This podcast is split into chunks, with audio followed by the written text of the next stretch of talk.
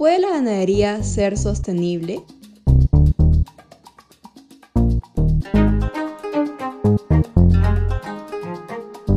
Hola, bienvenidas y bienvenidos a Bocadillo Sostenible. Somos Lucía y Valeria y en los próximos 15 minutos queremos conversar contigo sobre el consumo responsable de alimentos.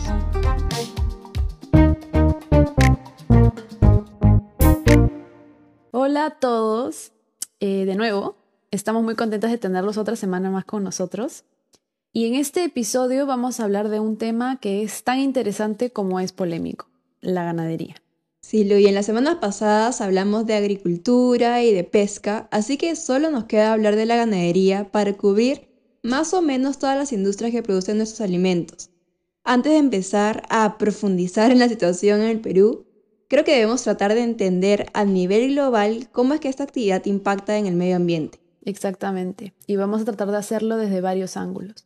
Por ejemplo, ¿recuerdan que hablamos de la huella ecológica en el segundo episodio? Bueno, para calcular el terreno necesario para producir y luego absorber los residuos de cualquier producto de origen animal.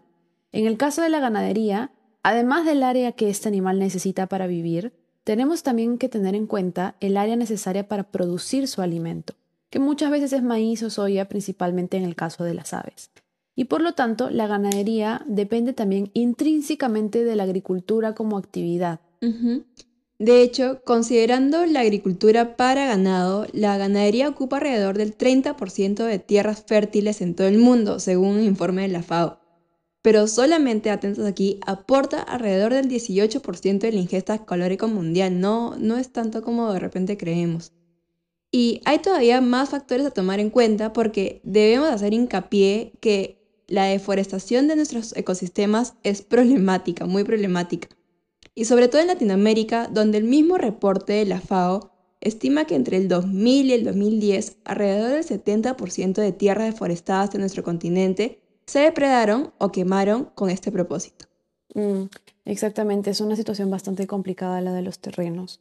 Además de hablar de esto, podemos también tratar de medir lo que es la huella hídrica, es decir, tratar de medir el uso de agua que se necesita para producir cualquier producto de origen animal. En un estudio realizado a nivel global por el Instituto Internacional para la Educación del Agua de UNESCO, se determinó que en promedio se necesitan más de 2.000 litros de agua para producir una hamburguesa de carne de res, mientras que, por ejemplo, para producir una hamburguesa a base de soya es de menos de 200 litros. Al mismo tiempo, la carne necesita también eh, de refrigeración constante para conservarse y los lácteos deben de pasar por procesos de pasteurización antes de ser vendidos, lo que implica que en estos procesos adicionales eh, es necesario un uso de energía y de combustible adicional. Entonces, eh, yo creo que podríamos decir que la carne en sí necesita muchos recursos. Bueno, finalmente, el último indicador sobre el impacto de la ganadería de que queremos hablar es la emisión de gases que creo que muchos de nosotros ya hemos escuchado. Y es que el gas metano que producen las vacas principalmente es 80 veces peor que el dióxido de carbono como gas de efecto invernadero. Y casi todos los animales lo producimos al digerir nuestros alimentos, incluyendo nosotros. Pero en el caso de los rumiantes, como comentaba hace un ratito, o sea, los vacunos, esta es una cifra de grandes magnitudes, al punto en el que se estima que alrededor del 10% del gas metano producido mundialmente proviene de la ganadería. Es una situación eh, un poco difícil, ¿no? Porque en resumen, la carne y también otros productos derivados, ¿no? como pueden ser los lácteos o quizás los huevos, que también son de origen animal, tienen un impacto negativo en el planeta demasiado grande. Hay un énfasis, eh, sin embargo, en lo que son los vacunos, pero de todas formas la ganadería como actividad tiene un impacto ambiental fuerte. Es bastante complejo medirlo globalmente porque implica hacer estudios muy, muy, muy amplios y comparar data a nivel eh, de todo el planeta. Y muchas veces esta información no siempre es clara porque es información que sale cada cierto número de años en reportes mundiales, etc. Lo que sí existen es, son indicadores que nos demuestran que este impacto negativo existe y que deberíamos de empezar a hacernos cargo de él. Son los datos que quisimos compartirles hoy. Luis, si hablamos de América Latina, creo que vale la pena tener en cuenta que la alimentación del ganado se da por pastoreo mayoritariamente, a diferencia de Estados Unidos, ¿no?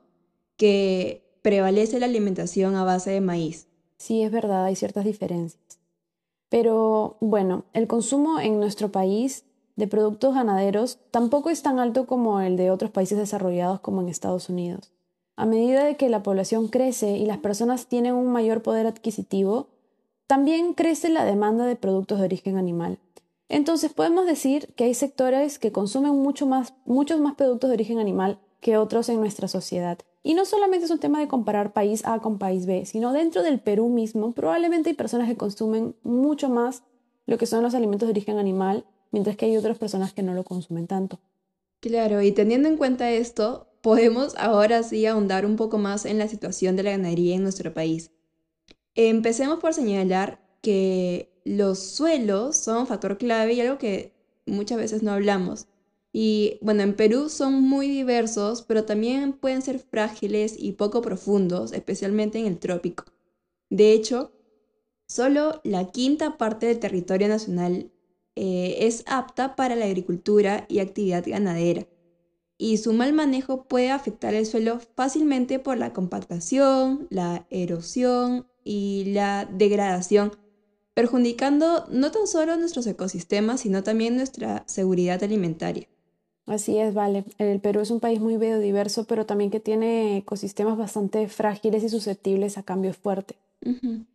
Además, como en otras industrias, la ganadería se divide en grandes rasgos en industria pecuaria, que es una actividad mucho más a mayor escala, y en pequeña y mediana ganadería. Empecemos hablando de la primera.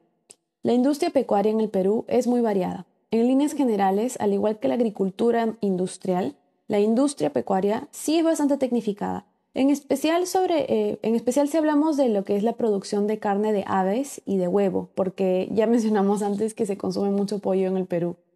Esto se da porque tienen acceso a capital para invertir en equipos y capacitaciones técnicas. Entonces tienen un uso intensivo tanto de capital como de mano de obra. El resultado es que la industria ganadera es bastante productiva, es decir, hace un uso muy eficiente de los recursos que tienen a su disposición. Por ejemplo, debido al alto consumo de pollo y huevo en el Perú, tenemos empresas como San Fernando o Avinca, que son ahorita las que se me vienen a la cabeza, que abarcan sectores significativos del mercado. Pero por otro lado, aunque la situación es variada dependiendo del tipo de animales que se crían, se importa maíz principalmente de Estados Unidos para la alimentación de los animales. Y por otro lado, aunque parezca raro o extraño, se importa leche en polvo que luego se procesa y se comercializa como leche reconstituida o evaporada. Ese dato de la importación de la leche en polvo a mí sí me hace súper curioso. Yo no sabía que habían plantas que procesaban eso en el Perú. A mí también. ¿Quién lo creería? Y es raro, ¿no? También tener que importar la leche en polvo. Pero bueno, sin embargo, eh, además de esta importación, hay que hacer mucho énfasis en que más del 90% de los productores agropecuarios son pequeños y medianos productores. Así que por eso ahora queremos profundizar en lo que es la pequeña ganadería en el Perú. Al inicio dijimos que la ganadería está intrínsecamente relacionada con la agricultura. Y más allá de lo que es la huella ecológica, esta dependencia también es cierta porque en el Perú muchos pequeños agricultores se dedican también a la pequeña ganadería, hacen ambas actividades al mismo tiempo. Aquí vamos a ver cuán variado y diverso es nuestro país por ejemplo, en toda la sierra se crían cuyes o pollos y gallinas para consumo de carne y huevos. En la sierra también se crían vacunos y ovinos. En el caso del sur tenemos camélidos como las alpacas o las llamas. En la costa norte tenemos los caprinos para un cabrito a la norteña. Y bueno, a lo largo de todo el país también hay varias zonas donde se crían vacas y chanchos. Además de ser una actividad económicamente importante, también es una oportunidad de ahorro para muchos peruanos, porque el pequeño productor invierte poco a poco en criar un animal, eh, dinero, esfuerzo, que luego puede vender por una suma considerable. Y muchas veces este animal consume los excedentes de su cultivo, por lo cual no tiene que desecharlos. Y también hay ciertos productos pecuarios, ya sean los lácteos o los huevos, que generan ingresos casi a diario. Mm. Entonces, vemos que, aunque la actividad pecuaria tiene un impacto negativo en el medio ambiente, no podemos perder de vista los impactos positivos de tipo social, económico y nutricional. Además, hay que considerar que los pequeños y medianos ganaderos se enfrentan muchas veces a una diversidad de problemas. El primero, por ejemplo, es que muy seguido los intermediarios obligan a los productores a vender sus productos a precios muy bajos. Esto se da principalmente por un tema de desinformación y falta de canales adecuados de comercialización. Los productores no siempre saben a qué precio vender sus productos y tampoco suelen poder comunicarse entre ellos a gran escala sobre precios y opciones del mercado, dado lo dispersas que son las zonas rurales en nuestro país. Sí, lo es más o menos la problemática que también enfrentaban nuestros agricultores y pescadores, ¿no? Sí, exacto.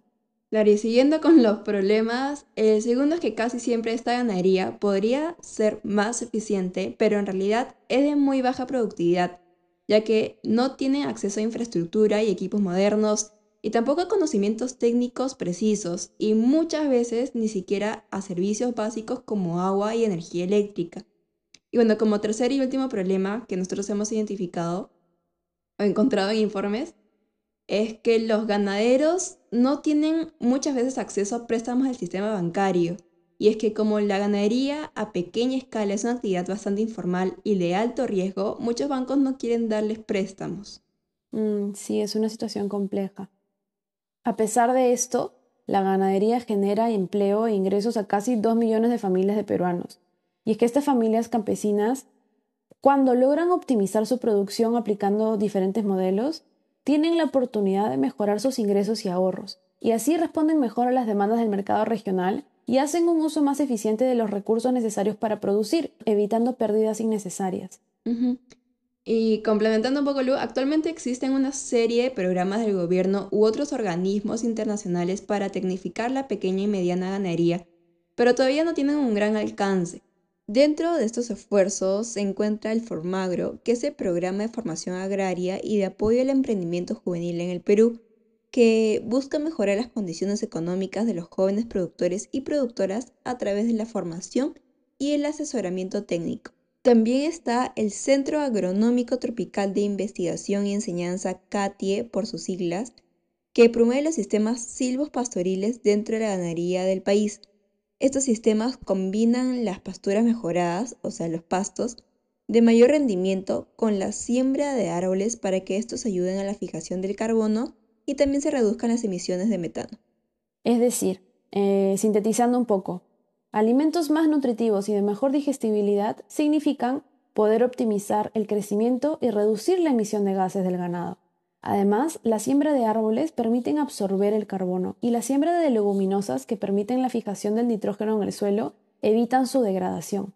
Así que, con mejoras técnicas de este tipo, se reduce en realidad también el impacto ambiental al mismo tiempo que se aumenta la productividad. Y otro punto importante en un país como Perú, donde la anemia infantil, la desnutrición y los friajes son todavía problemas muy serios, no podemos perder de vista el valor nutricional y proteico de la carne, ya sea y los lácteos o los huevos. Es decir, que a pesar del costo ambiental de estos productos, no podemos simplemente condenar su consumo en un país donde millones de peruanos los necesitan para vivir, ya sea por los ingresos que generan o por su sustento nutricional.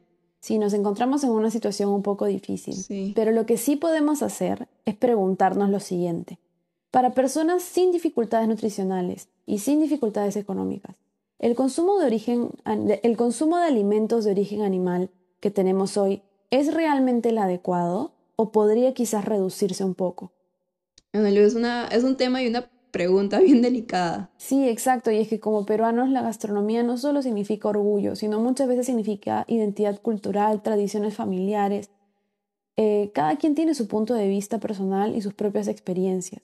Pero como ya vimos que para el planeta el consumo de productos animales sí genera un impacto negativo que se está un poco saliendo de control con el crecimiento de la población, en este episodio queremos también invitarlos a ustedes, nuestros oyentes, a reflexionar sobre cuánto lo necesitamos realmente. Sí, es que desde un enfoque de salud cada vez hay más estudios, más documentales, más informes que nos demuestran que muchos de nosotros podríamos vivir saludables incluso sin comer carnes y derivados. Por ejemplo, muchos de estos estudios nos, dicen que la carne de res es alta en colesterol y se recomienda reducir su consumo. Y también hay excelentes fuentes vegetales de proteínas y aminoácidos como el tofu, la quinoa, el tarwi. menestras y nueces que podríamos tratar de incluir en nuestra dieta diaria para disminuir el consumo de estos productos, como la carne, la leche o el queso. Exacto, vale. En Perú además tenemos mucha suerte porque hay una infinidad de, distintos granos y cereales únicos, ¿no? Así que nosotros como los consumidores podemos, primero que nada, tratar de reducir nuestro consumo de carne, sobre todo carne de res, embutidos y quizás también lácteos por el tema del impacto ambiental de los vacunos. Pero también podemos optar por, eh, cuando sí consumamos carnes o productos derivados como lácteos y huevos, tratar de comprar productos artesanales, buscar asociaciones, ferias, etcétera, porque hay alternativas. Y esas alternativas muchas veces acortan los circuitos comerciales y benefician directamente a los productores con un precio justo. Sí, y también muchas veces al estar organizados llevan también talleres de capacitación y mejoras técnicas, lo que es bueno para el planeta porque significa un uso más eficiente de los recursos. Exacto.